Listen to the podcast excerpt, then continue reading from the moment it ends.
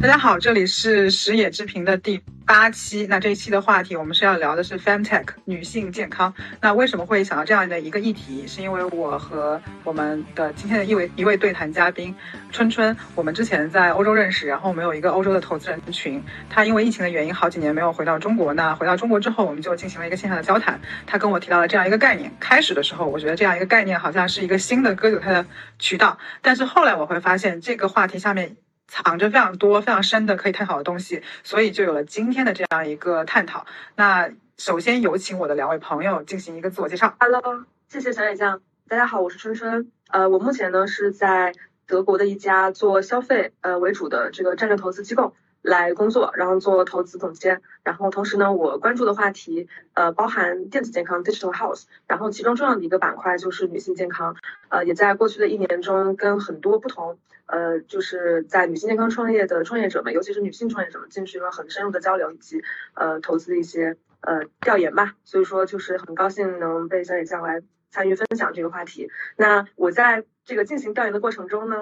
小红书是一个非常有意思的一个。呃，平台，然后我在小红书上也遇到了我的另一位这个志同道合的好友。Hello，Hello，大家好，呃，谢谢小野酱和春春的介绍。呃，我在节目里我的艺名就叫小柔吧。嗯，然后我是呃，我是现在是在加州大学圣地亚哥分校社会学的博士候选人。然后我研究的课题是和女性健康相关的一些市场行为。嗯，这也是我相当于除了研究之外，我个人在生活中也比较关注这一类的议题。然后当时因为自己对这些呃女性健康议题比较感兴趣，所以就会在网上稍微发一些资讯的总结呀。啊，或者一些分享一些帖子，然后当时就是在这个平台上遇到了春春，我们就觉得聊起来，感觉大家对女女性健康的这么一个问题的认知还是有可以很多可以沟通的地方，然后也有很多是觉得可以有更广阔的平台可以去呼吁一下，或者去更多的交流的。所以今天很谢谢小野酱来邀请我们来到这个播客来聊一聊我们的一些感受和看法吧。对，首先。我觉得就是我就是想到什么就去做的人嘛，所以我就是跟春春见完之后我就觉得说，哎，可以聊一聊，因为我觉得，嗯，我我以前小时候是非常忽略到自己的性别的，因为我我我我的父母总是会说说男孩子做到的女女生也可以做到，所以在很漫长的时间里面，我就觉得自己在忽视掉自己的性别，加上我工作的时候也特别。就是怎么讲，就是男性化一些，更猛一些，所以我真的大部分时候都在忽略自己的性别。那直到最近，就是过了一个岁数之后嘛，比如说过了二十八岁之后，过了二十五岁之后，就突然间对自己的性别会有了一些新的认知，然后对于自己的身体感触、各个器官也有了一些更新的认知。加上比如说你到了一个育龄的时候，你就会有更多的就去需要处理的你跟身体的这些关系，比如说你要不要生小孩，对吧？比如说你要生几个小孩，比如说你怎么生小孩。所以我觉得，就对于我个人来讲，或者对于。很多很多的女性来讲，都是一个非常好的议题。那首先我们来就定义一下，就是比如说什么叫 femtech。那我从这个网上搜到的一些东西来看啊，比如说 femtech 就是 female tech technology，它是在二零一六年首次被提出来，指的是利用数字化技术为依托，以解决和改善女性生理和心理健康问题为中心的一系列的诊断工具、软件设备等产品与服务，包括可穿戴设备。加油检测设备、女性保健品、经期管理软件等等多个赛道。然后当初我跟春春在聊这个话题的时候，我记得好像春春就跟我说说，呃，就是有些很多问题是我们在研究的过程中是被忽视掉的。比如说，我们不会认为经期的不舒适是一个可以聊的话题，或者说是一个可以要要求被治愈的话题。你还记得吧？我觉得就是刚刚小野酱从自己的。呃，就是生活体验里面关注到了不同阶段的女性健康的话题。实际上，就这个整个医疗行业，我觉得其实也是经历过这样的一个过程吧。就是可能在最开始的时候，历史上，呃，主要的医疗健康研究都是针对于男性的身体，然后女性的身体呢会被认为是缩小版的男性，而且是缩小版的白人男性。呃，这个系统性的问题导致了对绝大多数疾病的诊断还有治疗，女性相较于男性会面临更大的健康风险。那比方说，呃，其实，在历史上呢。呃，就是一九九三年的时候，女性的受试者是第一次被法定要求纳入临床医学实验，这就意味着所有在一九九三年之前研发的药物，实际上都没有呃真正的在女性受试者身上实验过，在研发的过程中。所以说，你可以想象中，就是这样会导致很多的，比方说服药的副作用啊，其实在百分之九十的情况下，女性确实是呃会比男性经历更严重的副作用。就是除此之外，像小野家刚刚提到的，就是说呃在怎么讲呢？在在女性特定的一些健康的需求还有病症。呃，实际上在历史上也是没有被足够重视的。呃，比方说，呃，像，嗯，我援引一下我之前在另外一个帖子上写的数据啊，高高达百分之呃三十多的女性是要面临生殖问题的，但是公共资金资助的医学研究仅有百分之二点五是针对于女性生殖的健康。然后还有一个很有意思的对比就是，呃，这个我们中文中俗称阳痿嘛，这个男性的。勃起功能障碍的研究实际上是女性的经前综合症，呃 PMS 研究的五倍之多。但实际上呢，这个阳痿这个问题影响了百分之十九的男性，但是 PMS 影响了百分之九十的女性。嗯，所以说就是大家不管从呃这个就是非常呃普遍的疾病诊断上，还是说从女性特定的疾病诊断上，实际上这个呃话题都是被历史所忽视的。而且从我我我我觉得过会儿小柔可以补充啊，反正我就在这里插一句，就是我会有一个很明显的感知，就是比如说小时候我说我月经期间不舒服的时候，我妈妈最常顶顶就是说我的一句话就是说为什么别人都没有问题，就你有问题。然后包括我在就你比较矫情是吧？对，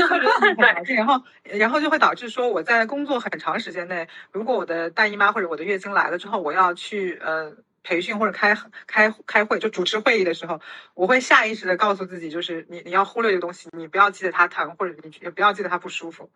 然后你就是要坚持下去。在很长时间里，我都是这样的。就是后来有一天，春春跟我讲这件事情，就是那天春春跟我讲完之后，我才知道，就是说，嗯，原来有那么多女性可能都跟我一样，但是大家都选择好像就这个这个问题都不被重视，然后都就是就像比如说我我的妈妈小时候被教育就是妇女能顶半边天，她就觉得说。你怎么那么娇气？我们都就是在在那个厂里上班或者在公司上班，从来没有觉得说这个事情得是个事情，怎么到你这辈人就是个事情了？对，是的，这个就是像你刚才说的，就我们一直对女性健康这个问题的认知，就像刚刚春春说的，不管是在医疗研究也好，还是说社会各方面之前认知，都是一个比较男性主导的一个视角，直到近些年来才稍微能说有一些改变吧。啊，其实。呃，社会学也是有很多是专门是说，就是去 critique 去研究。你比如说之前的医疗研究，它是啊，它缺乏女性视角，它导致的一个是像春春说的，比如说你的很多的药的副作用，它是没有考虑到女性，它会不会有更多的反应。还有一个更大的一个议题是说，因为你这些研究它是以男性或者尤其是啊白人男性为范本的，那很多女性她的一些症状其实是或者她很正常的一些身体症状是会被认为是不正常的啊，是有病态的。那这些它其实是有很多很长远的一个影响的，还有一个就是像刚才我们说的，它另外一个方面就是我们其实很多女性面临的身体健康问题其实是不被在意、不被认可的。嗯，你比如说你刚才大家都说 PMS 是一种，就很多女性都在经历，但你可能从小不管是你妈妈说的也好，还是说其他人跟你说也好，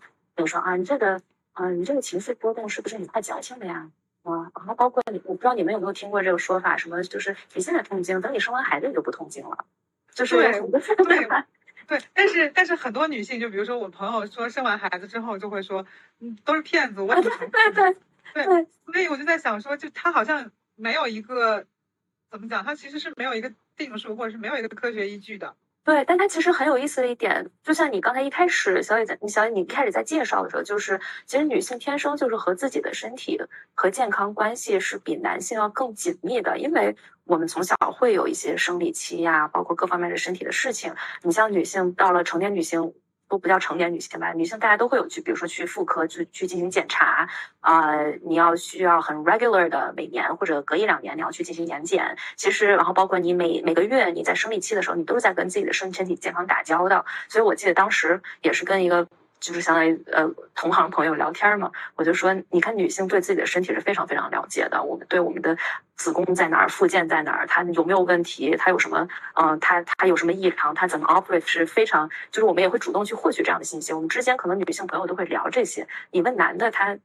他可能很多男的他他男的只会聊谁跟跟。他他他除了敏感，对吧？他在一般在阳痿之前是不太会清楚自己的这么一些的健康状况的，或者他可能跟女性的身就是身体有关系嘛？因为好像每个月他都会有一个波动期嘛，就是的。然后比如说我以前呃当学生的时候，就是可能我只会在意到我的痛经。呃，比如说我工作之后，我可能。不像以前当学生时期和学生时期，你就知道在压力之下就学习嘛。那工作之后，你可能有更多的时间去去感受到自己身体，或者说你你能自主很多时间的时候，我那时候就发现，就是说，就大姨妈前前面那段时间，我的情绪波动是有时候是真的是会不受控制的，就会比较的焦躁或者急躁什么的，就我是能感觉到，而且我会胃疼，然后我会有一些很细微的东西，比如说甚至还会有时候会便秘，啊，有时候可能就是就是拉肚子会很厉害，就是它会有很多不同的反馈，就是但是我以前都会就是在当学生的时候，可能就是没有这样的。跟自己身体对话的这样一个时间，那直直到走进了工作，或者是走上大学之后，我才有这个时间去跟自己更好的对话。之后，我才发现，嗯，真的是有很多很多，这这个就是你的身体每个月都会有这样的波动，然后你会不自觉的去跟自己的身体产生更多的对话相处啊，包括就是这种察觉吧。我觉得这种察觉就是是被逼着产生的，就是被身体这种机制被逼着产生的。就你比如说，你最近就最近可能一直在发火，或者很能吃东西，你就在想是不是大姨妈就要来了。但是我觉得在过往的生活中，哈，这些事情都是被漠视的，所以我就觉得说，既然是被漠视，等它被拿出来的那天，它可能就意味着存在着很多的研究价值以及很多的商业价值。对，或者我们从另外一个角度来看，其实我们，嗯，像你刚才说的，比如说一开始我们小时候身体，嗯，来月经之后有一些不舒服或者有什么问题，你肯定第一个求助的对象都是，嗯，妈妈或者你的女性女性家人和亲朋好友吧，一些。那你要是用一个更大的视角来看，其实关于女性健康的，不管是月经、还是生产，甚至是更年期，它相关的知识，其实从古到今一直是在女性社群里面是有口耳相传这么一个这种叫民间医疗这么一个医疗知识。在传递的，比如说你的生完孩子你要怎么护理，你的经期要怎么护理，其实它是一直有，一直有，不管是中国还是外国，都是有这样的这么一个女性社群之间的一个传递，只不过它可能不是被正规的医疗体系认可，它或者不是扩展扩一个正规的研究。那其实，其实你要是从这个角度来看，我们女性真的是一直都是在进行这个医疗的一个探索，一个自己的，而且是通过社群来进行自己对这个医疗健康知识的一个探索。就是属于，其实实际上是怎么讲？开始肯定是偏家族型的嘛，是的，通过外婆或者通过妈妈才会知道啊，原来你的身体会有这样的变化。但但是实际上，我不知道你们哈，反正就是我我的，因为我的我的外婆和我的妈妈是一样的，就是他们长期受到这种妇女能顶半边天的这样一个文化的浸染，他对这件事情是非常漠视的。还有就是会有，就是外婆还会有一些更加封建迷信的想法，就是觉得说，呃，她受她的她妈妈的一个。传传播或者一个东西就会说这东西是不不不不不吉利的，就是他会觉得这个事情是不吉利的。你你你不能你不能在公开场合大肆的讲这件事情，你也不能显示呃公开场合你今天得了这个东西。然后甚至我记得应该是女性在这个期间也是不可以去寺庙的，就是以前的那个老老式的那个东西。所以我觉得说整整体都是被被忽视的这个东西。还有另外一个，那天春春跟我讲的，说说就是女性在更年期也会有一些不一样的，就是身体会有很大的变化。但是好像在中国，呃，这这这好像变成了一个骂人的话，就是说，比如说这女的情绪不稳定，或者这女的，嗯，表现状态很差，然后。大家就会觉得说啊，这女的是不是更年期来了？这女的是不是大姨妈来了？你才会情绪那么烂，然后她会变成一个常规的 污名化的指责，或者说有一些中年的女性，她如果脾气变得很暴躁或者很差，嗯，大家就会说她一定是性生活不和谐，所以才会这样。就那个那个，而且会说哎，那个老女人怎么怎么样？我觉得这个好像还挺那啥的，就是我不知道那个话题应该怎么聊下去，但是我真的就觉得说，嗯，我是自己反思到这个问题，就是。我记得我刚工作的时候，有一次我一个朋友就会在跟我说，说我的上司是一个老女人。我说什么叫老女人？他说是一个三十几岁的人。然后我就想说，三十几岁的人就就是被称为老女人了嘛？然后他还会补充到说，你看他呃，就是脾气很暴躁，脾气很古怪，一定就是因为性生活不和谐。我就觉得这个事情。以前会听听着，就是觉得听一耳朵就过去了，因为他毕竟是我朋友的事情。但现在，比如随着年纪的增长，我也会想说，那我会不会也变成别人嘴里的这样的一个呃老女人，然后什么性生活不和谐、脾气很暴躁什么？但她是一个很就是就是她是一个女性正常的生理反馈，就是在你的姨妈和更年期的时候就会有这样的产生的东就情绪的东西。对，我觉得它这个底层逻辑其实呃还是有两个嘛。第一个就是女性的价值在目前的社会里面主要还是呃生殖以及性，所以说这个这个呃，你做情绪背后可能都会影响到你的感情生活，或者说甚至是性生活。这个这个跟你的职场表现是没有关系的嘛。然后第二个是，我觉得还是回到了那个。呃，就是身体是以男性为基础，因为男性他没有这么剧烈荷尔蒙的波动，像女性的一个月经的周期啊，或者说是这样的一个，比方说更年期这样的一个大的转变，所以说就是当你把那个作为一个标准的时候，你就会发现哦，那女性所有的呃跟它相异的一些症状呢，就是不正常的，但实际上我们只是两个不同的性别，这是非常正常的一件事情，对。然后你刚刚提到的更年期，确实是，就是当我们都呃怎么讲，之前都不太关注经济的情况下，可能更少的人去关注更年期的女性。我就之前看过一个很有意思的这个报告，其中就讲到，就是当然大家也可以用自己的就是怎么讲，就是理智来想到，不是所有女性都会去经历生育这样的一个阶段，因为不是所有的人都会选择有掉孩子。但是呢，所有女性到底活过基本上四十五岁之后，都会更年期。所以说，实际上这是一个。呃，非常非常大的从商业来讲的一个市场，而且基本上像更年期女性的一些症状呢，很多人也被忽视掉。比方说我，状呢，很多人也被忽视掉。比方说我自己，呃，是从开始研究这个更年期这样的一个投资的话题，后来我才发现，原来当我妈妈经历更年期的时候，比方说我在欧洲，我跟她发短信，她会。在国内可能凌晨三点的时候秒回，当时我就很惊讶，我想他你是不是在刷手机之类的？以我一个年轻女性的角度去思考，然后我后来看到报告之后，我才发现接近百分之八十的女性在更年期过程中，她都可能会有，比方说像是呃失眠这样的一个症状，然后接近百分之六十的女性基本上都会有一些，比方说更年期有一些潮热，甚至是比方说焦虑或者说是更年期的抑郁之类的一些情况。所以说实际上它是有一个很大的一个，不管是从生理健康还是从心理健康方面的一个市场，然后以及。呃，这样的一个机会，但是呢，不管是从消费者的角度，女性自己的角度，大家可能对更年期的了解不够。然后同时，甚至是在医生的角度，呃，我记得看到的数据是，呃，可能只有百分之二十的美国的妇呃妇产科医生是接受过关于更年期女性的一些就是说医疗培训的。所以说，实际上在医生的角度，他的认知也是不太够的。对，所以说，我觉得总体来说，确实这是一个很大的女性阶段，但是没有人关注，因为可能社会对女性的价值还是呃主要是在生育和性方面。那我觉得更年期是一个特别值得讨论的一个课题，因为我不知道你们对更年期的知识和信息的了解，就是都是 是吗？对，我觉得它是一个我我现在最大的感触就是，我那个时候只要给家里打电话，给我妈打电话或者发信息，我妈特别容易跟我吵架，她就感觉是的，就想骂我。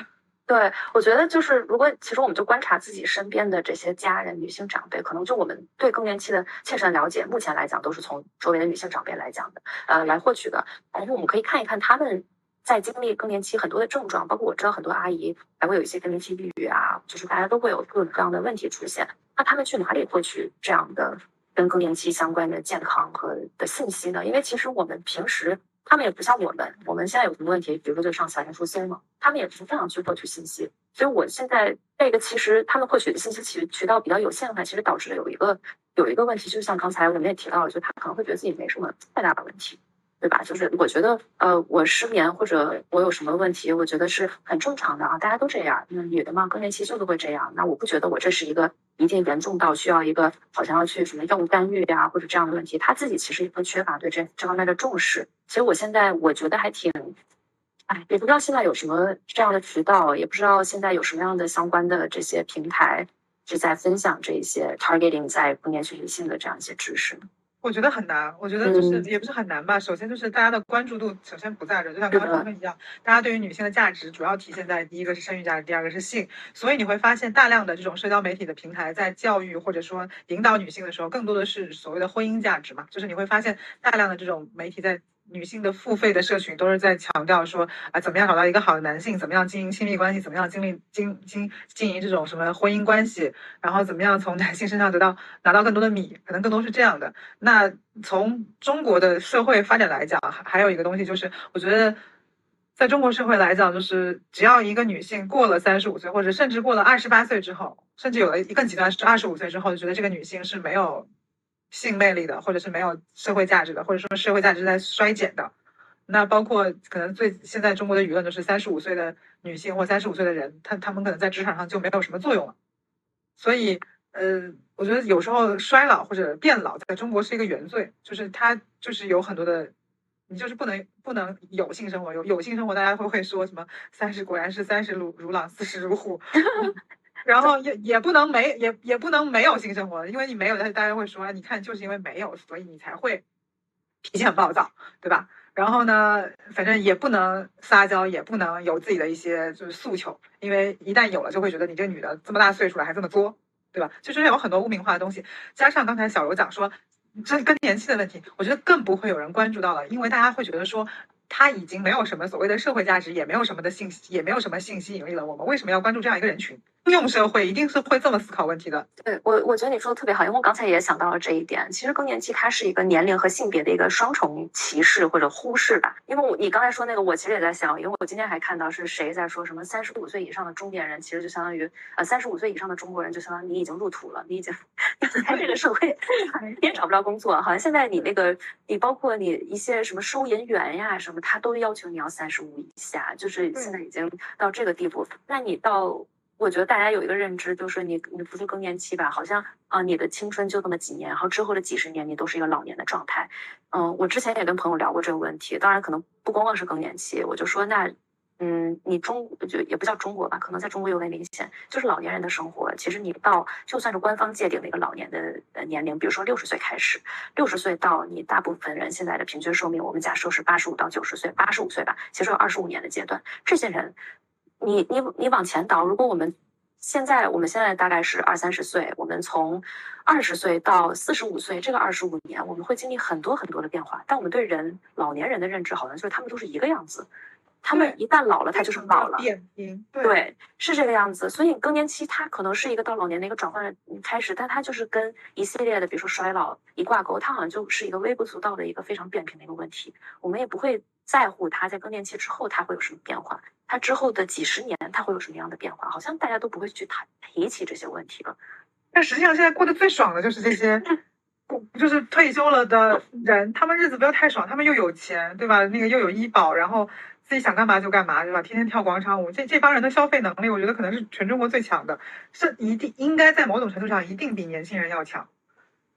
因为他们就是有储蓄又有房子，可能有有些人又有车，然后有钱有闲，对，有有钱又有闲就很开心。而且我自己也会有一个，就是我之前受到某个启发，就是就是我有一天看到一句话，这句话我我忘了在哪里看到，他说在所有的表达爱情的这个东西的影视剧里面，嗯，总是带着青春的柔光，就是爱情对于年轻的肉肉体来说就是馈赠和奖赏。但是对于衰老的肉体来说，只能是一场思想上的驰骋，是奢望。我觉得当时这个话，我不知道在哪个书里读到的，我就觉得振聋发聩，就是没有人把老年人或者说中年人的需求当成是一个真的需求。嗯，就觉得这个事情，爱情这个事情，就是十八岁或者十六岁到二十五岁的事情。过了二十五岁，你再跟我谈爱情，那你就是不懂事儿了。对。但是我我是觉得说，爱情背后还有。就是性性的东西存在嘛，就是它不是一个单一的东西嘛，对吧？是的，我不知道你们有没有看，去年有一个那个戛纳也是获奖电影叫《祝你好运》，里奥里奥格兰多，里奥格兰多，对。对，Luck to you，里奥格兰多，对。对对对对对，我他好像就是相当于这是你第一次，就是你在大屏幕上，相当于很关注这个更年期女性之后的呃一些个人问题吧。而且我觉得非常大胆，就是他那个女演员应该也是五六十岁了吧，我不知道她具体岁数，但她一一定是一个相对来说是老了的，没有那么紧致的一个身体，但是她在那个电影里面全裸了，我觉得这个事情太酷了。就是我们总是在所有的影视作品里面歌颂年轻的肉体，然后紧致光滑有曲线，然后充满了性张力。那之后呢？你的漫长的人生可能都是得面对自己。不完美的或者不不不不不年年轻紧致的那个肉体难难道我们就不面对吗？或者说我们就选择忽视吗？或者选择逃避？对对对，当时我就觉得说，呃，而且那个故事是非常典型的一个故事。是的，她十五岁的女性，然后她的老公是给了她一切一切美好的生活的，就是但是就是没有给她一个很好的那个那个方面的体验嘛。所以她老公去世之后，她就去找到了这个 Leo 嘛，这个男生，然后说他是一个呃性心理治疗师，然后他在这个男生的。引导之下，获得了他可能五十五岁之前从来没有获得过的非常好的体验。然后我就觉得这个片子就是太好了，就不管说他把这个男性描绘的多么的理想化，或者说很多女性就会说这个男性根本就在现实生活中不存在。但是我觉得这个片子是非常有社会意义的，就是呃，我觉得不管是老年人或者中年人，他们的这方面的需求也是要被正视的，就是你不能说它不存在。对，其实就是一个更年期以后性解放的故事。对对对，其实呃，就是我觉得我突然想到，就是当然咱们说这个这个电影可能就是怎么讲，有点像是呃呃西方白女的一个这个更年期之后的 呃我我本位的故事。咱们中国咱们中国也有自己的这个呃在社交媒体上的呃更年期女性我本位的故事。我之前就记得印象很深的一个是叫五十六岁的一个苏敏的阿姨，然后她就是非常典型的一个。对，非常典型的一个中国故事，就是呃和传统的女性一样，她实际上也是呃就是在嗯生育之后呢，跟老公一起工作，然后一起共同扶持家庭，相当于是一半一半。当然他是承担了所有的就是照顾家庭的呃这个这个事情嘛。然后呢，就是当他女儿结婚之后呢，他又开始帮助女儿照顾外孙，所以说照顾两代人之后，直到那个外孙上学之后呢，他终于有时间开始审视自己的生活，同时自己已经到了这个更年期以及之后的一个状态了嘛。然后他发现他自己想要的实际上是去旅游。所以说，他就做了一个。呃，这个怎么讲？像年轻人看起来是很正常，但是在他们那个年代看起来是非常大胆的事情，就是呃，这个离家去这个独自自驾去旅游，然后回来之后呢，这个老公就跟他讲，就是说你怎么不照顾我的生活，直接自己去撒下我去玩了呢？然后他就离婚了，然后现在带着他其他的一些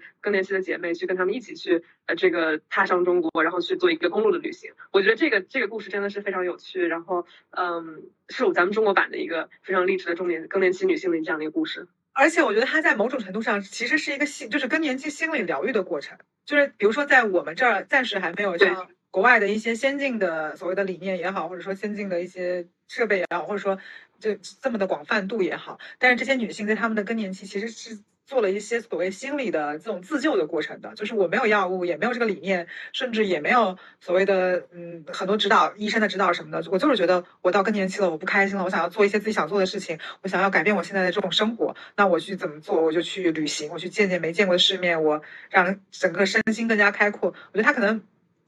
某种就是他的社会意义是非常广泛的，而且他给很多。这样年纪的女性提供了一个好的就生活样本，就是你可以追寻你想要追寻的事情。而且她之前开始旅游的时候也不是很富裕的，就她开始的时候，我记得好像就是一个车是非常破的，就花了几万块钱，两万还是三万，改了个什么小破车就去了。就是有的时候可能追寻理想的成本并没有我们想的那么高，她也就是两三万块钱就上路了这样子。嗯，是的，我觉得可能就是。嗯，我突然想到，就是很多大学生可能在这个上学的过程中，也是会做这样的一个骑行。那苏阿姨实际上是用了五十岁，然后达到了这样的一个，就是灵魂上的一个自由吧。对她确实不太需要很多钱，而是正视自己的需求，因为她之前一直都是在为。她的丈夫、她的女儿、她的女儿的小孩去操劳，现在终于是轮到她自己。对，我就刚正好想到，就其实更年期，它相当于你一个女更年期女性，她的身份转变是有两个方面嘛，一个是刚才我们说的，比如说她的呃社会身份的一个转变，她可能以前她要从事很多的照料工作，她可能还有自己的工作，她现在也退休了，然后也完成了对自己儿孙的哺育吧，她就在她也她其实她的照料工作可以算是告一段落了。那他可以可能会有更多的时间，或者也有心思去为自己而活。还有另外一个，就是像刚才我们在说那个电影里面的，就是她女性更年期，她其实经历了很多一个身体的转变。那这样的转变，她。对他的心理是意味着什么？我觉得这还是挺值得关注的一个课题吧。因为我记得之前也是，不知道是在网上还是在哪个是影视作品看到的吧，就说是更年期女性在那说，就说更年期是发生在我身上最美妙的事情，就是我更年期之后，我的身体我总终于觉得我就是我是一个很自由的一个身体，我不再受这个月经的或者呃这样一个这种的束缚了。然后对他来讲是一个很很 enlightenment 这么一个 moment，然后。我觉得这样的角度还是其实现在在大众对更年期的讨论中还挺少见到的，就是更年期它到底是有一个多么？因为没有人会在意一个没有人会在意，她既没有性魅力又没有那个社会价值的女性，她能身上有什么样的价值？我觉得这就是就是我不知道是是是不是世界文化，反正至少在我的周围的场域里面，就他们是一个被漠视的群体。是的，但是三炮，我记得我当时看完了那个就是那个那段话，我就是。至少我对更年期充满了很多的期待，就是 是的，那那个跟印象中解放不少年，那你还有好多年。对，那你你终会有那到来那天的，就是你会迎来真正的自由。对，然后我们把这个东西拉回来哈，就是因为我刚才查目录的时候，就是说这个 femtech 包括什么东西？比如说它第一个是包括就普通医疗健康，啊，就包括什么一些呃，怎么讲，就是预防性的保健。我觉得预防性的保健，或者是一些激素健康，或者是一些呃乳腺癌或者卵巢癌的这样一个治疗，就它是第一，就是它在这个 femtech 里面呃第一个。那我就想到就是说，比如说预防保健里面，就是我不知道就是 HPV 这件事情，嗯，反正我在国内的时候，我记得好像。嗯，大家非常热烈的讨论这个事情，也是近几年的事情。以前就还好，以前很多人要打这个疫苗，必须要跑到香港去，然后那个成本是非常高的。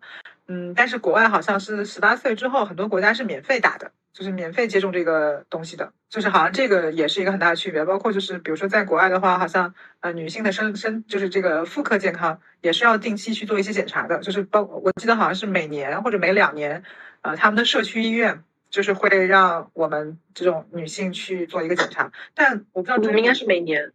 对，反正我是当时是没去查，然后他就一直我才开始收到那个邮件和电话的时候，我是没在意的。但他看看我很久没有去那个社区医院报道，他就直接打电话给我说，说明天你可以来吗？我给你一个位置，你要来检查一下你的这个呃妇科健康还是什么的，所以他会让我去检查，然后他会告诉我说啊，你的这各项指标都是合格的，什么呃没有什么问题。但是我那个。我有一个朋友，嗯，他是有一些问题的，然后他是有一些问题，我觉得好就好在，当医院发现他这个问题的时候，他好像是给他一个整体的治疗方案的，然后就跟他说，你什么时候来，我们一起把这个病给治好，这样。呃，国外的话，大家习惯了就是在很早期的时候就很在意自己的这个呃自己的妇科健康嘛。呃，它不一定只是跟生殖有关，它可能是会看一些，比方说你有没有前期的一些呃组织的病变啊等等等等，然后去检查你的，比方说三十岁之后，它应该是会同时检查你的乳腺有没有一些嗯就是疾病的一些前兆。所以说，我觉得在就是预防疾病方面，它确实这一块做的会比较好。然后基本上绝大多数的一些。呃，就是嗯，女性健康的话题在医疗上面都是可以怎么讲？反正在欧洲的话是可以报销的。然后我也是在呃这个去年才通过我的朋友了解到，呃，其实，在法国它是世界上第一个国家，就是呃可以可以就是提供给呃就是公众呃。冻卵这样的一个服务，然后它是可以国家是可以帮你去报销，对，可以去报销这个话题的，而且提供给的这个女性年龄是二十九岁到三十七岁，当然这个我也这个年龄我也可以理解了，相当于就是给你一个是吧，就是适龄女性的一个选择嘛，所以说就是实际上就是有一些国家它已经走得很远了，包括呃比方说在一些。呃，欧美的一些公司里面，嗯，因为美国和欧洲的这个医疗体系还不太一样嘛，美国它可能呃就是 private sector，就是公司啊，包括你自己的一个呃就是呃私人医保的一个情况会比这个欧洲要多很多，基本上占百呃占一半的这样的一个水平，就是跟这个政府财政或者说是你的公立保险来相比的话，然后呃像很多这样的在欧美的公司，它会给女性员工提供的一个额外的一个就是呃工作福利，就是实际上就是呃可以让你去动卵。对，这是一个很有意思的一个呃，不同国家、不同地区，它对女性健康以及它背后大家觉得社会或者说是公司应该承担的一个责任的一个。我觉得这个这个思路非常好，因为中国不是那个生育率低下吗？我就觉得应该把这个冻卵纳入那个医保集采。呃，现在现在辅助生殖至少试管婴儿是已经纳入医保，在一些省市，冻卵应该还在研究的过程中。对，那我觉得这个挺重要的，因为对，就是就是费用，因为就是如果是自费的话，我记得那个费用还是不少的。嗯，是非常高的。但现在中国应该是，你要是出于呃医疗目的冻卵是 OK 的，但只不过你要是未婚女性，是你就是纯粹是为了保留你的生育力去冻卵，目前还是这个口子还没有完全的开开吧。我觉得就应该开这个口子啊！就是女性的身体为什么要怎么讲？就是我生一个生不生一个小孩，为什么要一个男性说了算？因为这个身体是我自己的呀，对不对？就是我想生我就生，我不想生我就不生。我为什么要得到一个男人的允许？说你你想生就生，不想生就不生。这就牵扯到，就相当于我们一个认识嘛，就生育层，它到底是不是生育是这个问题，它是不是一定要在结婚或者家庭的构造下发生的？就是之前好像大家普遍会认为生育和组建家庭、结婚这三个是相当于一回事儿。它不仅是一个，它不仅是一个这种什么，就是什么健康问题或什么，它更是一个社会性问题嘛。因为以前可能。需要男女共同抚养一个小孩，这个小孩才能很好的生活下去，对吧？但那个时候女性可能很多时候也没有什么就业机会，或者是，嗯，怎么讲，她赚的也会比较少，所以那个时候好像普遍认为就是只有共同努力才能把一个小孩养得很好。但现在很多女性可能她的赚钱能力就是一个人就可以，呃，就可以把小孩弄得很好了。那她可能就觉得说，我要不要这个男性对我来讲就是不是一个很大的问题，就是。所以很多人可能就会有有一些女性，她可能就会去国外去选择一些她认为更能快速达到她目的的这样一些方案。就是以前曾经国内是有一家公司是可以报销生育，呃，女性高管生育，呃，就是冻卵费用的。就是它可以，如果你要是女性高管，你要是出国啊去冻卵，网上都有的信息了，就是携程，携程，哦，对，携程，携程在这方面就是进步国内公司大概十年，我觉得。因为也不能完全叫进步吧，就是携程老板梁建呃梁建章嘛，他是一个非常主张生育派的一个人口学家，他主张的。对吧？他主张我们所有的人都要多生孩子，我们的中国人生育量、生育率越来越下降了。如果大家对他的观点感兴趣，可以，他有一本书叫什么？中国人太多了吗？还是太少了吗？见。他有一个想，他就是说嘛，就是就是全世界的，就是每个国家都是一样的，只要生育率下去了，你就很难再拉上来，所以他就会有这种强的危机感吧。但这就像刚才纯纯说的，就比如说你的公司和呃你的公共服务，具体都在这个女性行业当中的角。的角色是，其实是受你当地的这么一个叫医疗照料体制影响的。就像比如说美国，因为大家都是依靠的是那个 private insurance private sector，所以包括女性美国的一些女性健康公司，它可能更多的也是做的是这种 to B 的。比如说我去帮你这个公司去制定一个你女性生育保险的这么一个方案，这个保险包括了你的 benefit，包括了冻卵或者什么呃试管生育这些的。我记得呃特别有意思，我看一个是韩国韩裔美国人吧，他在。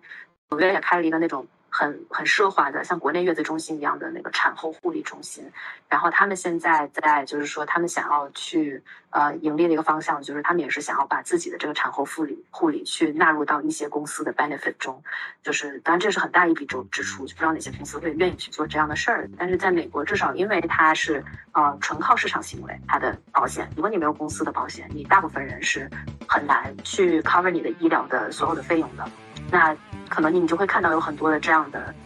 也不能叫创新吧，呃，有这样的服务存在。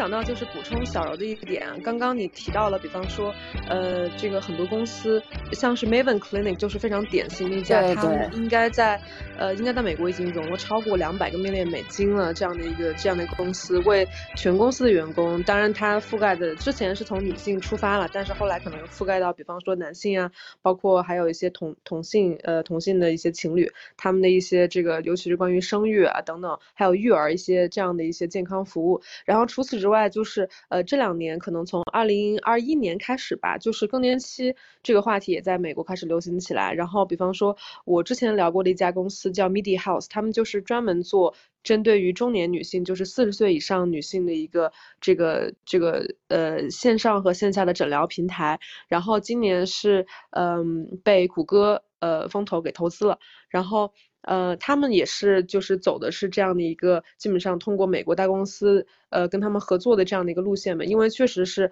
呃，咱们刚刚说过，这个中国职场可能三十岁或者三十五岁是一个坎儿，但是对于欧美职场来讲的话，它相对的。呃，退休年龄啊，包括这个用工年龄，其实都是比国内是呃要晚一点。中年人有很多，所以说就是呃更年期这样的服务，其实现在也逐渐的被纳入了一些，呃，尤其是从科技大厂这样站在那个 行业前端的呃这样的一些公司的一个呃就是员工保障里面去。对，所以说我觉得可能，呃，不知道在中国以后这样的话题会是怎么样的发展，但是我觉得，呃，在生育率比较低的情况下，说不定，呃，也会有类似针对于企业的服务出现。我觉得主要可能还是，因为我们的就是整体的社会的氛围，可能更多的还会还是会关注在，比如说，我不确定啊，十八到三十五岁女性这一块的诉求会更多一些，因为它可能更能产生商业价值。所以它可能更会被受到人的关注，应该是这样的。嗯，我想补充一点，我觉得美国还有一个是，嗯，跟这个也比较相关的，就是为什么美国的更年期问题可能会更受到重视？是，呃，我不知道你们了不了解，是美国女权运动，它大概是第二波，大概从上世纪六十年代开始。他们一直一个女权运动的一个核心的议题就是叫 self care 自我照顾嘛，就是你要照顾好自己的身体。你包括现在很流行的，它可能现在已经 self care 这种文化已经不仅仅是女性了嘛。你现在什么瑜伽，什么男的，什么大家各各种的也都有这样的文化嘛。但一开始是一个女性主义的这么一个概念，所以当时呃，那一波女性主义，他们的 self care 运动就是说，就是你要了解自己的身体，你要照顾好自己的身体，包括你的啊，你的啊，你的性呃性器官的健康啊，包括你的生理期啊，你的更年期的健康。他们当时是有这样的一个小册子，是发给所有女性，就说你要怎么去了解你自己的生理健康。那你现在想一下，当当年这些 self care 呃。受 self care 风潮影响的这些女女性，现在可能是呃更年期或者更老的这么一个呃这么一个阶段了，或者说可能现阶段的美国的女性都是在这个 self care 浪潮之后长大的，那她可能从小接触到的一个社会文化的环境，可能就是一个比较倡导你要去关注自己的身体啊，你要去定期的去检查。啊，包括你到生活方式方面，这些都是你可以在他的那个文化找到一定根源的。那现在我觉得，我觉得比较呃比较好的一点是，我们在中国其实现在也能看到这样的一个 self care 运动吧。嗯，是最近这些年你能看到越来越多人在呼吁，就是你要怎么怎么样去关注自己的身体健康，呃，你要有健康的生活方式。那我觉得这样的它可能是一个很好的开始。嗯，它不光对解决你不光是更年期问题吧，可能有很多女性健康问题都会因此得到更多的重视。我觉得就是我们今天一开始就开始谈更年期健康，很难不让人怀疑我们三个就立马要进入更年期。我们的年纪，真实年 纪，对我们真实年纪是不是立马要跟跟就要进入更年？就是我们有大量的篇幅去讲这个更年期的事情，但我觉得在中国的语境下。就是我们的父母那一辈，其实还是没有那么强的观念，或者说自我照料或者自我察觉，说要关注自我的这种所谓更年期健康。我觉得还还没到那个时候，可能等我们这帮人就是就是岁数大了，到那个更年期的时候，他可能才会是像美国的那个思潮，就就是那个自我照料的思潮一样，就是我们就是就进入到一个对于自己更年期的这种。这种这种自我的关照里面去，然后现在我觉得在这样的一个情况下，可能，嗯，就是从女性的这个健康 fem femtech 这个这个逻辑上来讲，其实我们还有很多很多要关注到的东西。比如说刚才讲的是普普通的一一个医疗健康，后面还有一个性健康的概念。我觉得这个东西我都不知道怎么讲，为什么？因为我觉得我们，我觉得我是缺乏这一课的。就是我是缺乏这个这个这个教育的，就是这这个东西就是纯靠个人摸索，就是完全不知道从什么地方去获取一些知识。但我觉得这件事情是非常非常重要的，而且我自己觉得前两天我在也是看到一个是就是学社会学的人在呃一个社社交媒体上，就是呃就是极客上面发了一个话，就是说什么。呃，说什么在很多媒体的领域，就中中就是会说中国女性什么三十如狼，四十如虎。我一直觉得这个看法是特别不正确的。你知道为什么？因为可能我们妈妈那一辈，我或者我们外婆那一辈，他们以前都会觉得这件事情是非常羞耻的一件事情。他可能只有生完小孩到了三十岁甚至四十岁的时候，才觉得啊这件事情是。可以享受的，或是有一些快乐感觉在里面的，所以他们才会在三十岁到四十岁的时候会有一个很强烈的这样的一个诉求。但实际上，现在的年轻人可能十几岁、十六岁、十八岁就可能已经做过这件事，做过这件事情了。他对这件事情早就祛魅了，所以。我觉得他可能就不会出现什么所谓三十如狼四十如虎的这个情况，他可能就就觉得它是一个很稀疏平常的事情，他早就会早就不会觉得这是一个很神秘的事情，或者这是一个很羞耻感的事情。我最近看到有说说你三十如狼四十如虎这个称呼，其实是因为三四十岁女性有这个觉醒，但是男的三四十岁已经断崖式下降，已经不行。对，我觉得是相对来讲，对对，在最近一。一个呃，那个周轶君做的一档女性谈话类节目，叫叫第一人称复数，里面就是里面有一个牛津大学的什么动物学系的女生叫王大可，她说近四十年来的数据，男性的精子的质量一直在呈一个断崖式的下降。是的，其实呃，你包括你现在去。嗯，你跟一些比如说去做试管和不孕不育的呃夫妻去，你要了解一下情况，其实一般出问题的都是精子，就不是卵子。就我们可能普遍的认知还停留在。这也是其实相当于对女性的一种不公平嘛，就是你认知停留在是哦，你三十多岁是因为女性高龄啊生不出孩子，生不出健康的孩子，卵卵子质量下降啊这样，但其实真正质量差的，嗯百分之九十多的情况吧，也都是精子。我觉得可能有两个情况的变差，嗯，我觉得第一个可能是数量，第二可能是。游的快不快？怎么讲这个问题？呃呃，差不多，就质量吧。对对对对，他可能就是就是他，但是但是在社会舆论里面，通常就是如果这个女生三十多岁不生，大家会把所有的污名都觉得说一定是因为这个女的有什么问题，所以才生不了。但可能体检之后发现哦，他可能不是这样的一个情况。是的。但是这个不公平或这个舆论，就是它是无形中就形成的。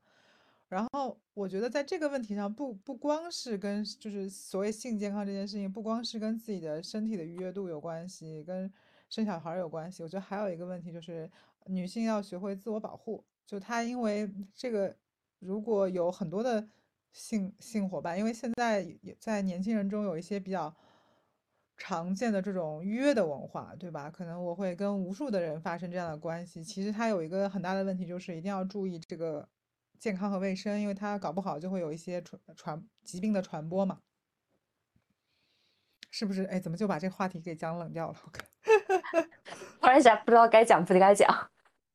啊，就是如果很是很敏感嘛？你说同性之间会更尺度是同性之间它会更更加的容易传播，是这意思吗？你想说这个？呃，倒也不是，其实但你看，就是说你你这个。保护的措施就是它一一个是文化方面，一个就是你，我不知道你有没有看一些微呃约会软件，像 Tinder 或者国外的一些软件，它上面会写就是你有没有打什么什么疫苗啊？我我因为我没有这些，我就几乎是不玩社交媒体的人啊。我是对我是自己是不用，但是你知道我们社会学有专门研究。对，因为很多人我说，哎，我跟人家说我我我想读社会学博士，所有人都说你赶紧把所有的社交软件都下一遍。他说你就知道人类是有多么的有多样性了。我说我是，我说等我等我干就真正的干这个事儿这事儿了，我肯定会下的。但我但他们说会有很多的发现，就是还还还很精彩。对，而且我知道。我不知道这个具体的操作性是怎么样，反正我知道现在很多平台它是可以，你你可以在你的 profile 上面写过你打了什么疫苗，但是它可能，我觉得这个一开始的设计是因为 COVID 的时候大家都比较担心这个传染 vaccination，然后它现在就是慢慢的延续到了可能其他方面的一些安全安全措施的证明吧，啊，我我不知道它这个如果要在国内。推广的话会有多大可能性？你毕竟，嗯，至少我听说，如果你要比如说在国外，你要是想要有这样的一个性生活，它的就是你想要有很多伴侣的性生活，然后你在每次进行这个呃活动之前啊，我们比较严谨，活动之前，然后你去要求对方去出示一个什么 STD 证明，这在文化里面不就是。可能没有多常见，但并不是说一个大家都没有听说过的事情，就是你不会觉得很异常，对吧？如果说在国外，你要求别人提供一个东西，他不会觉得是意外的，就是他是见过的东西，对，或者他们也会互相是有默许，就是哦，我们也都是为了自己的健康，我给你提供你，我也要看一下你的，你是不是健康，呃，有没有这个 STD check，但是你对吧？就是 大家都要健康生活，这呃，我现在国内应该是这方面的意识还是比较欠缺的。嗯，我觉得可能是因为我不在这个主流的所所谓或者说更年轻人的这种社交体系内吧，因为我不用那些社交软件，我可能以前就只有微信，可能最近多出来一个极客，以前我可能都不玩这些东西。但我听说了，就是说现在年轻人玩的特别花，但我就是觉得这件事情。第一个是就是享受这个愉悦性的同时，更重要的真的就是健康问题，就是还是要，因为我觉得陌生人社交就是存在这样的问题，就是你不知道对方以前有过什么样的情况，对吧？就不怕一万就是万一嘛。对于一个个体来讲，就是你万一有什么情况，对于你来讲可能就是百分之百，你不能有这个侥幸心理。我觉得，包括我记得在那个什么日本，像这种合法化，就是有一些这个这个这个合法化的情况，有一些服务的合法化的情况下，他们也会要求，就是说，嗯，那些这些服务工作者需要提供一些健康证明的。啊，这个首先意识的问题，然后就是技术的部分还没有达到，我感觉。对，但其实都是相辅相成的嘛。我因为我之前在考虑，你比如说我们现在呃听到 femtech 或者女性健康这个词儿，一开始也是呃相当于是从欧洲传来的嘛。他们其实不是一个很本土化的这么一个概念。那如果我们要想要去想象一个很本土化的。FemTech 女性健康议题，它会是什么样的？或者说，嗯，这个是一个还挺值得思考的一个问题吧？我觉得，其实我们今天聊到的也都是对自己这些的，嗯，而且就是说，比如说从什么样的渠道去把这些理念灌输给他们，也是一个很重要的东西。比如说。比如说，就是国外这种每年都要体检的这些体系，对吧？他肯定是要通过一些渠道、一些途径，让每一个女性都知道说这个体检这个东西很重要，你要关注自己健康。我觉得这个首先这个理念的这个传播就是一个很大的工程。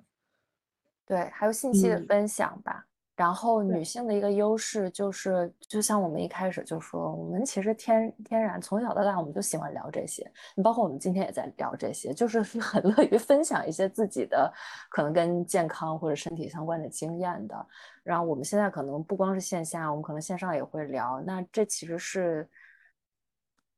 不知道以后会有什么样，但其实是一个很好的一个基础，进步和开放性的体系。对，但我跟你说，如果早几年让我聊这些话题，我肯定脸老远老远就红了。嗯，就就我，因为可能我们的教育体系那里面聊这些东西，就是有一些所谓羞羞耻感在里面的，所以我以前也是不太敢去在公共场合聊这些东西的，就感觉它是一个非常隐蔽的话题。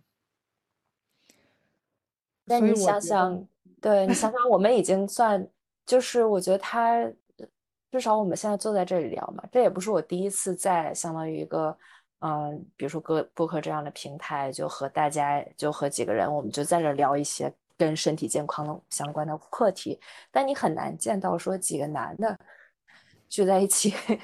聊聊一些这个，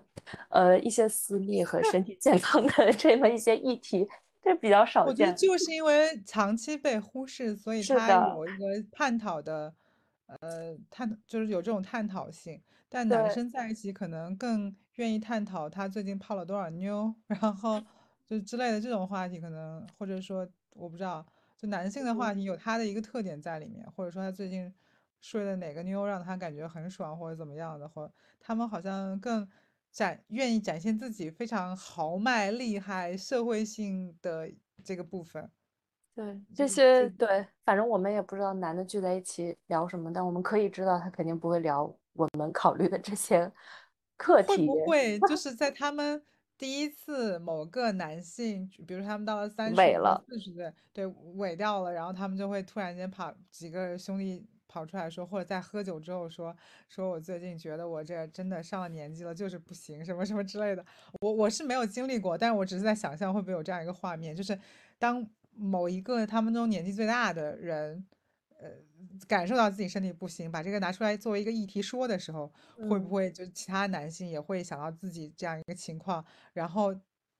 他们可能我不知道内心会有什么样的一个反馈。可能会交流一些保养秘方吧，毕竟我们 我们保健保健产业的一个支柱就是 啊对啊 对对对对啊对，刚才我查我在查 FemTech 的时候，就是呃就是很多数据就是说市场上面在呃 FemTech 和那个男性的这个这个健康方面，它的比重是非常不一样的，就是你会发现男性在这一块充斥着各种各样的让他们。呃，更强壮、更厉害、更怎么样的一些，不管是男性用品、药品、保健品，还是健康应用程序，就这种东西非常多。但在女性这一块，就是非常的，呃，怎么讲，就是就是几乎是缺失的。然后，包括女性健康方面有哪些有哪些怎么讲？有哪些要素吧？呃，包括这些要素的数据的追踪，可能相对来说都不是那么的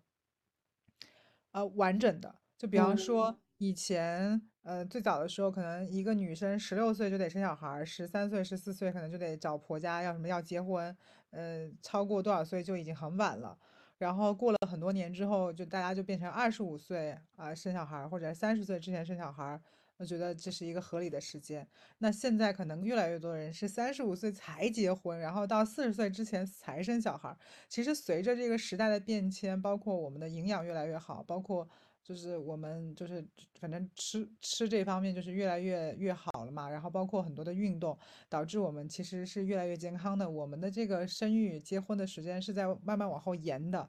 但是可能在这方面数据，就是最新的数据一定是缺失的。然后所有的官方的数据都会跟你说，说女生如果呃超过多少岁，就超过二十五岁不生小孩，可能就是一个特别不好的东西，因为你的母体已经没有那么健康了，或者说你的母体就恢复很慢了，然后你的精力就会跟不上了。但我在有一些数据上，就有一些就是杂志上，或者说有一些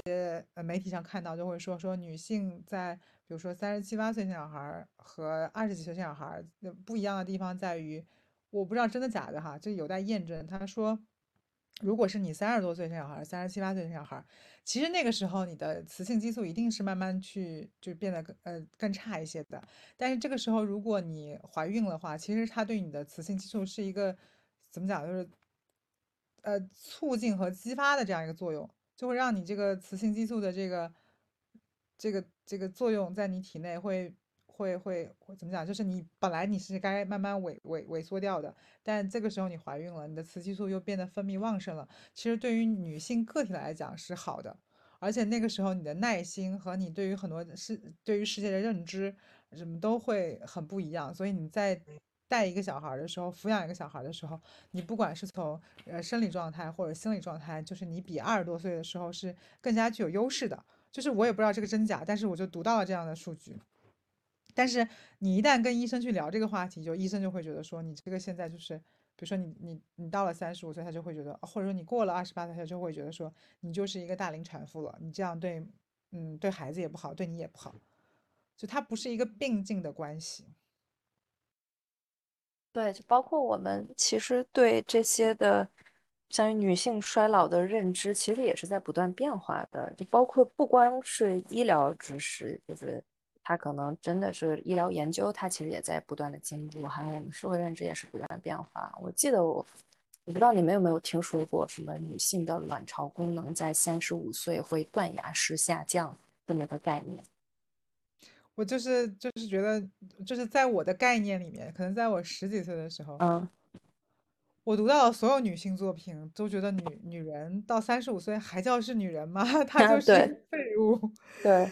嗯，但是以后会来会越来越多的发现，在电视上有 N 多的女性女明星或者女性 KOL 或者是女性企业家，她可能就是在她三十岁或者三十五岁的时候，她才绽放了她，比如说她的事业的高峰期，或者她的事业才刚刚起步，然后你就觉得说三十岁或三十五岁是一个女性最有魅力的时候，为什么在过往的很多很多文学作品里面就被誉为是一个什么就是衰就是怎么讲？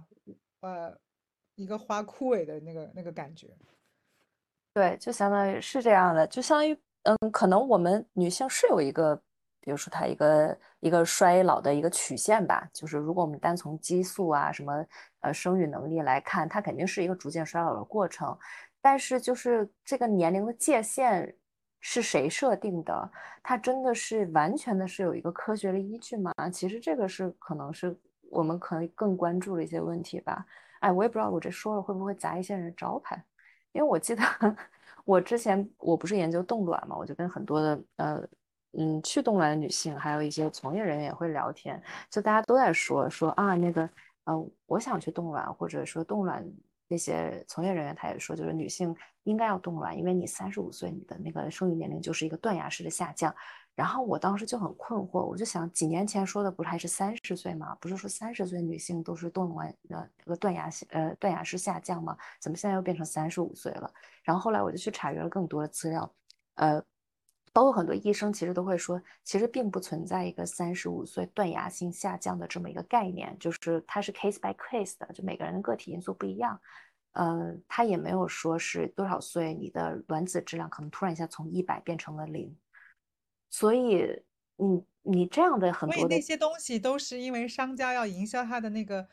冻卵的方案。他可能会对，是他可能会有一些，比如说可能会有一个呃一个曲线变陡的这么一个阶段吧，但是它并不是说一定是三十五岁这个坎儿。那你这样的一波焦虑营销，他可能是有，他可能没准他找到了一些研究的依据，whatever，对吧？但是你这样的造成了一个，其实造成了女性是更多的一个焦虑。那很多包括我去问他们说，为什么你选择现在冻卵？他觉得哦，我三十五岁我就断崖式下降了，我一定要在。like 三十三、三十四的时候把我这个解决掉，呃，这样的是，这很很神奇。我特我特别想笑的原因，就是因为我前一段时间我有一个朋友，他去国外去考察了一圈，就是他想冻卵，让他去国外考察一圈，他就是跟我说的数据是比你要大的。呃，对，是的，他这个数据，他但他也是断崖式下降吗？他说的数据，对对对对对，是的，是的，他就说，如果在三十八岁之前不冻卵的话，你对。你的你的这个卵子呃的质量就会断崖式下降，这样。对他这个数据现在是越来越往后了，当然可能他们也有自己的考量，也有可能他们意识到去东莞的女性其实年龄是。其实，average 冻卵的女性，不管是中外啊，一般都是三十多岁的女性，三十五岁左右。她可能没准她为了吸引年龄更大的客户，她会有这样的侧重，也有可能会有更呃最新的一些研究证明啊，其实女性的呃，like 断崖式什么衰老年纪是多少岁？但是就是这样的一些话术，其实是会让很多女性去变得更焦虑、更不舒服的。它会变成一个共识，就是对，就是它它就被很多人说了之后，就变成变成一个共识，包括对，是的，男男性会更认同这个共识，因为他们总是觉得说女性过了二十五岁之后就没有呃魅力了，就没有性魅力了，也没有生育价值，可能也会大打折扣。所以我觉得无论无无论是男性或女性，或者我们上一辈，他都在无形中形成了一个封闭的东西，去给。适龄女性或适婚女性以很大的压力。是的，嗯，对，我觉得有趣。对，除此之外，有趣的就是一个双重标准嘛。实际上，我们现在都讨论的是女性的年龄问题以及生育情况。嗯，但是数据真的有非常明显的表明，男性在三十四岁之后，他实际上他本身的这个生育能力也是。呃，有很大的这个下降，但是没有人去讨论男性的年龄问题。对，就我们从来没有，这是一个非常明显的双重标准。对，对我们从来没有听说过断崖式下降这个词用在 男性身上面，对吧？对，然后是的。然后，如果你嘲笑一个男男性，就是比如说像呃吴亦凡那样的表述，好像在中国男性中还挺常见的，就是你，嗯，就是他一定要外化他自己的那个能力。然后他们可能还会发明很多的这种参参照值，比如说有些人就会说鼻子越大的人可能能力越好之类的，就他就会以以此来就是炫耀，就说你看我就是很厉害，你知道吗？就是他们会把这个东西作为一个宣传的东西。然后，如果你一旦说他三十四岁或者三十多少岁之后，嗯，他的能力不行了，我觉得对于很多男性来说，这个。是一个毁灭性的自尊自尊上的打击。对，男性只论大小，不论不论下降。生育的黄金期内，就是女性的，比如说三个东西，一个是经期的健康，一个是生殖和避孕的问题，还有一个是怀孕和护理的问题。嗯哼。呃，还有一个就是盆腔子宫的保健。我自己的感觉就是，我我先说说我的个体经验，就是比如说我对于经期健康这件事情，我也是。呃，很大之后就是才意识到的，就是以前可能我妈就是觉得说这事儿都不能算个事儿。我后来是，如果在我今天有很重要的会议和嗯很重要的反正事情的时候，我就会有意识的吃一个那个布洛芬，就是让自己的那个疼痛感衰减一点这样子。嗯，很多的学医的同学就跟我说可以吃布洛芬，但呃从我们家的家训来讲，就说能不吃药就不尽量不吃药，就尽量要扛过去。嗯，我不知道你们俩是怎么看这个事情的。哎，这个我我特别想，对我很我特别开心你聊到这个，因为我感觉就是它其实是一个女性和疼痛的关系嘛。因为我记得我从小也是我痛经很严重，然后我妈一直说啊痛经，因为她好像没有痛经的问题，她也说你这还要疼啊啊这个这不用吃药吧？你这点疼还用吃药？就有点这种感觉。然后我算是痛经症状一直比较严重，呃，当然可能这些年好了一些。然后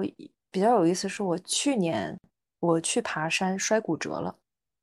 然后然后我摔骨折的那一瞬间，我是呃尾骨呃骶骨骨折，就是尾巴骨那块骨折，骨头断的时候那个那个痛感。是非常痛的，然后我当时那一瞬间，我感觉哦，原来骨折的痛是和痛经的痛是差不多的，就是，那就是确实，因为我尾椎骨也裂过，是吧？你你你你对比一下这个痛感，然后我当时就想，那可想而知，我们女性就是 都经历了一些什么，就是我们我们真的是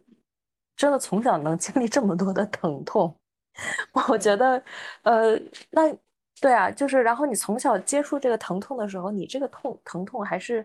很多时候是不被认可的啊。别人觉得你这算什么疼啊？你真你真的有这么疼吗？你怎么证明你自己有这么疼？我觉得还有一个问题就是什么呢？就是可能大部分的医生啊，就是大部分研究妇科的医生是男性，然后男性是天然缺乏这个这个感同身受的这个疼痛感的。包括很多做得好的医生，可能也就是我我的意思就是高高阶位的医生，他也是。嗯，男男性他可能就没有没有人会主动的去研究这个所谓经期健康这件事情，然后他也缺乏自己的这种感同身受，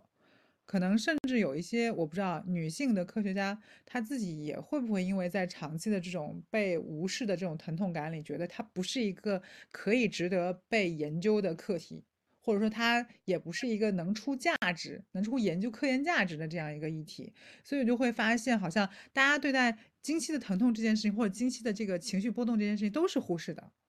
对，或者就普遍认为你这个疼痛就是一个正常的现象，那你就你就忍着吧，就有点这种。还有一个就是会普遍认为你小题大做。是的，你包括像，啊，你包括像这么多年你。无痛分娩，呃，分分娩在国内都没有很好的推行，是这几年大家慢慢的意识到，哦，原来生产痛是这么的不可忍。但我们以前的认知，你包括小小时候的那个影视剧里面，那个生产都是就一定要嗷嗷的，就是整个整个楼都要听见，就是你生产就是痛苦的，但它就是被所有女性接受了，因为所有人都是这么过来的，而且大家会歌颂她，然后歌颂她。在某种程度上，就是说，我都歌颂你了，你还要把这个痛苦拿出来说吗？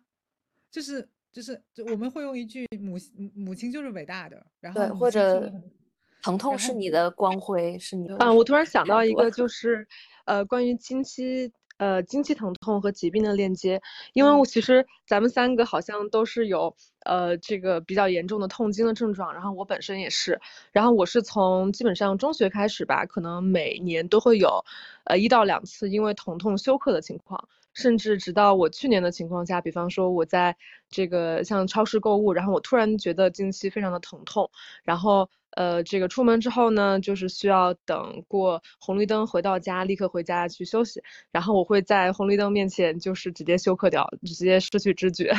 然后就是这是一个非常非常严重的情况了。说实话，因为已经不是一个就说仅仅停留在听上去是说说而已很痛的情况，直接反映到一个生理的情况。然后我在过去的十几年里做了很多次不同。不一样的这种检测，不管是在中国还是在德国，我都没有得到一个非常好的一个解决的方案。然后直到我自己开始，呃，就是关注女性健康这个话题，以及看一些，比方说跟投资相关的一些，呃，这样的一个风口嘛。然后我发现，其实有一类女性，呃，她是有一个症状叫做子宫内膜异位。然后它的明显的表现就是经期会有异于常人的这种疼痛，那实际上这个症状是影响了百分之十的女性。然后当我发现这个信息之后呢，我去跟我的德国妇科医生去说，然后他就。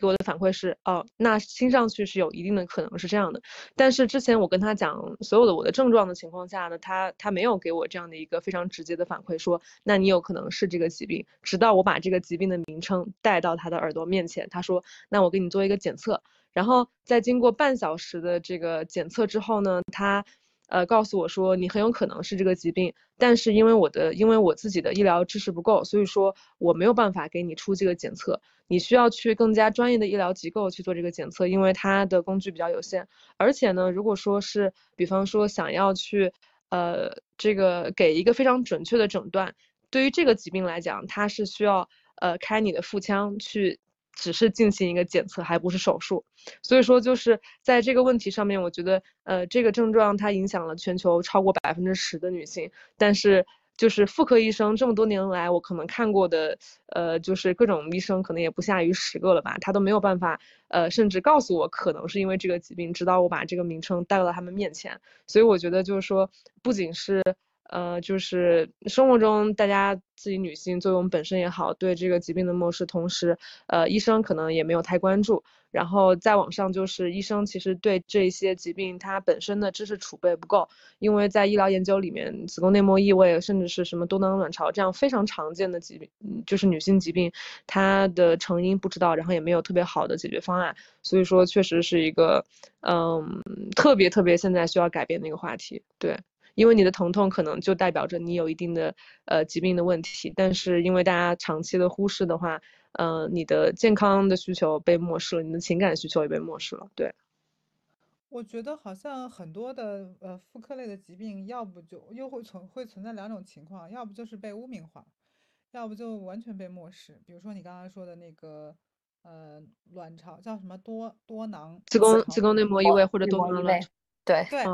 对。那个东西就是我，我就像你说的一样，就是那个多囊那个事情，好像在中国，我们上次查数据也说什么有大概五十到七十的人会得这个东西，就中国呃就是世界范围内，就很多女性都会得这个东西。但医生好像给出的那种所谓的解决方案，就是你要定期去复查，然后至于是怎么形成的，怎么去解决它，好像也没有一个很好的解决方案。要不就是小的时候你不要在意它，要不就是长大了你要把它给嘎掉。就好像只有这个两个方案，然后中间的那个东那个东西好像就，嗯，没有人去去去，我不知道是是也也不知道是不是因为没有人去研究它，还是什么原因，就是给出来的方案就是就是这样的。但我有一个，我记得我有一个同事是呃，好像是多囊的问题，然后他当时是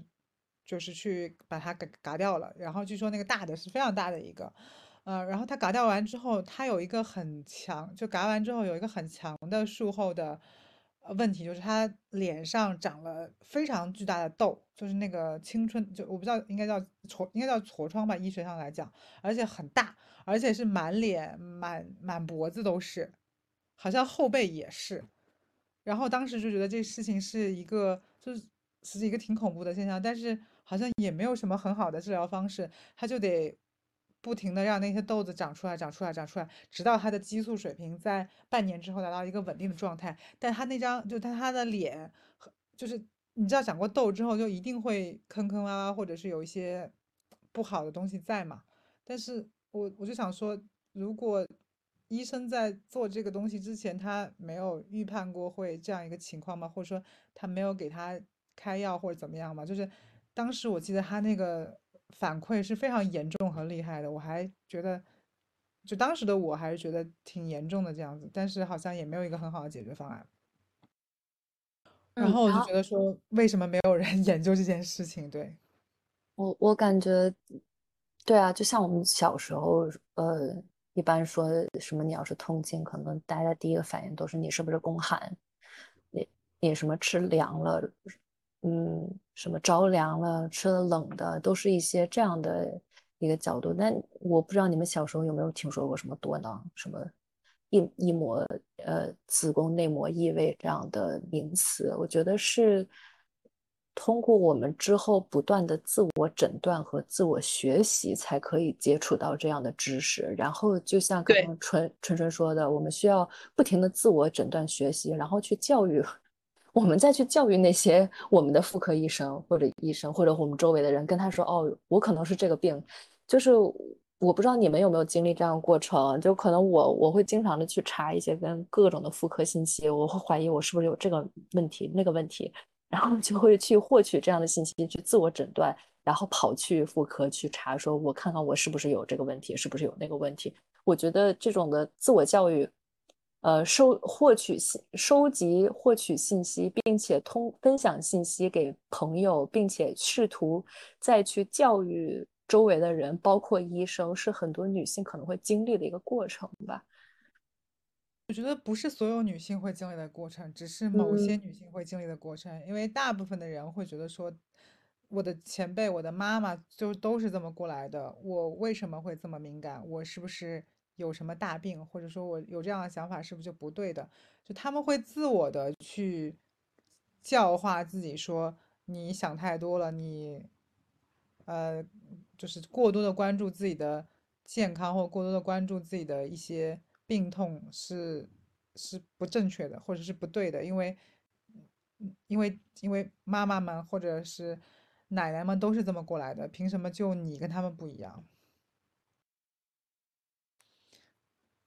所以他对，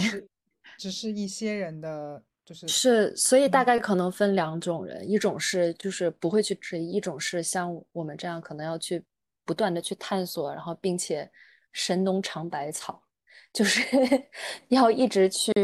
了解自己的身体健康问题。然后我记得我周围的大所有嗯很多女生，当她我觉得大家都已经采取了各种方式去处理自己的经期的异常问题，比如说有吃中药的，什么避孕药的，其实大家都有采取了很多的措施去一直去想怎么更好的去 manage 自己的问题。所以我觉得这是。这又回到一开始的问题了，就是我们一直在和自己的身体健康，在很频繁的、很深入的打交道。我觉得这个是有必要的，可能就是因为没有太多的参考的东西，所以是的，这代人就必须要做出这样的东西。术语吧，就是你想要表达的东西，你做一个结束语吧。对，从我这边来讲的话，呃，我觉得女性健康它不仅是。就是呃一个非常巨大的市场机会，因为这关注到全球一半的人口，这不是一个小的话题。呃，因为历史性的原因，所以说我们的健康医疗产业可以被重写。与此同时呢，就是呃对于嗯整个社会上的进步来讲，比方说我们现在面临的生育率的话题，我们现在面临的衰老的话题，女性健康都是一个嗯很好的一个切入点，让我们大家。呃，更正视自己的健康和心理的需求，所以说我觉得在投资和创业方面，这个话题非常值得关注。那我自己现在呃非常想呃号召大家关注这个话题，同时我也在做一个呃很小的一个这个公众号，然后关于女性健康叫做木兰健康的话题，欢迎大家对这个话题感兴趣的话，可以呃一起探讨，以及呃一起思考一下有什么好的商业机会。剪辑的量太大了。对啊，对啊，所以你就也说一段结束语嘛。我的嗯，首先今天很高兴可以和嗯和小野酱和春春可以交流很多女性健康的问题。对我来讲，女性健康一个是我自己研究工作的关注，还有一个是我觉得它其实是一个很生活日常，就像刚刚春春说的，百分之五十的人会面临的，但是也是一个。是一个大家生活中每天都会面临的问题，它就日常到这样的地步，所以它并不是说一个是什么先进的意识形态下我们才要去关注一个女性的健康问题，它就是在生活的方方面面，我们每天都会呃都会听到、都会聊聊天、都会了解的一些问题。然后对我来讲，像这样的，比如我们今天在做的这种女性的分享。呃，互相的分享，呃，倾诉的这样的机会，其实是呃越多越好。嗯，这样的话，不单是说可以提高一个大家的意识吧，更多的是我觉得是，其实女性是我们是可以从这样的交流和分享中获得能量的。嗯，我知道现在有很多人在做这样的事情，然后我也希望这样的，嗯，这样的交流机会也会越来越多吧。好，谢谢小柔。然后我觉得今天就是很高兴跟两位进行一个对谈，因为我觉得主要是我的工作的环境关系，我也很少有呃女性同事会比较少吧，然后也很少有这样的机会去探讨这些东西。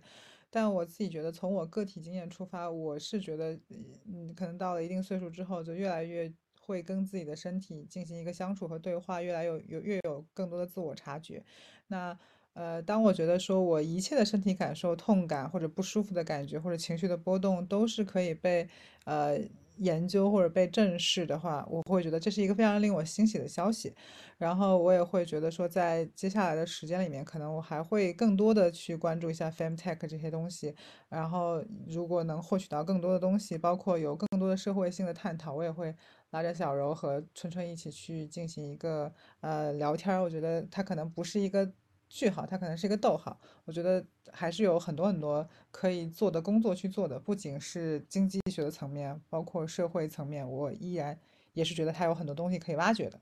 那就是今天的对谈就到这里结束啦。那谢谢各位的聆听，拜拜。谢谢，拜拜，拜拜。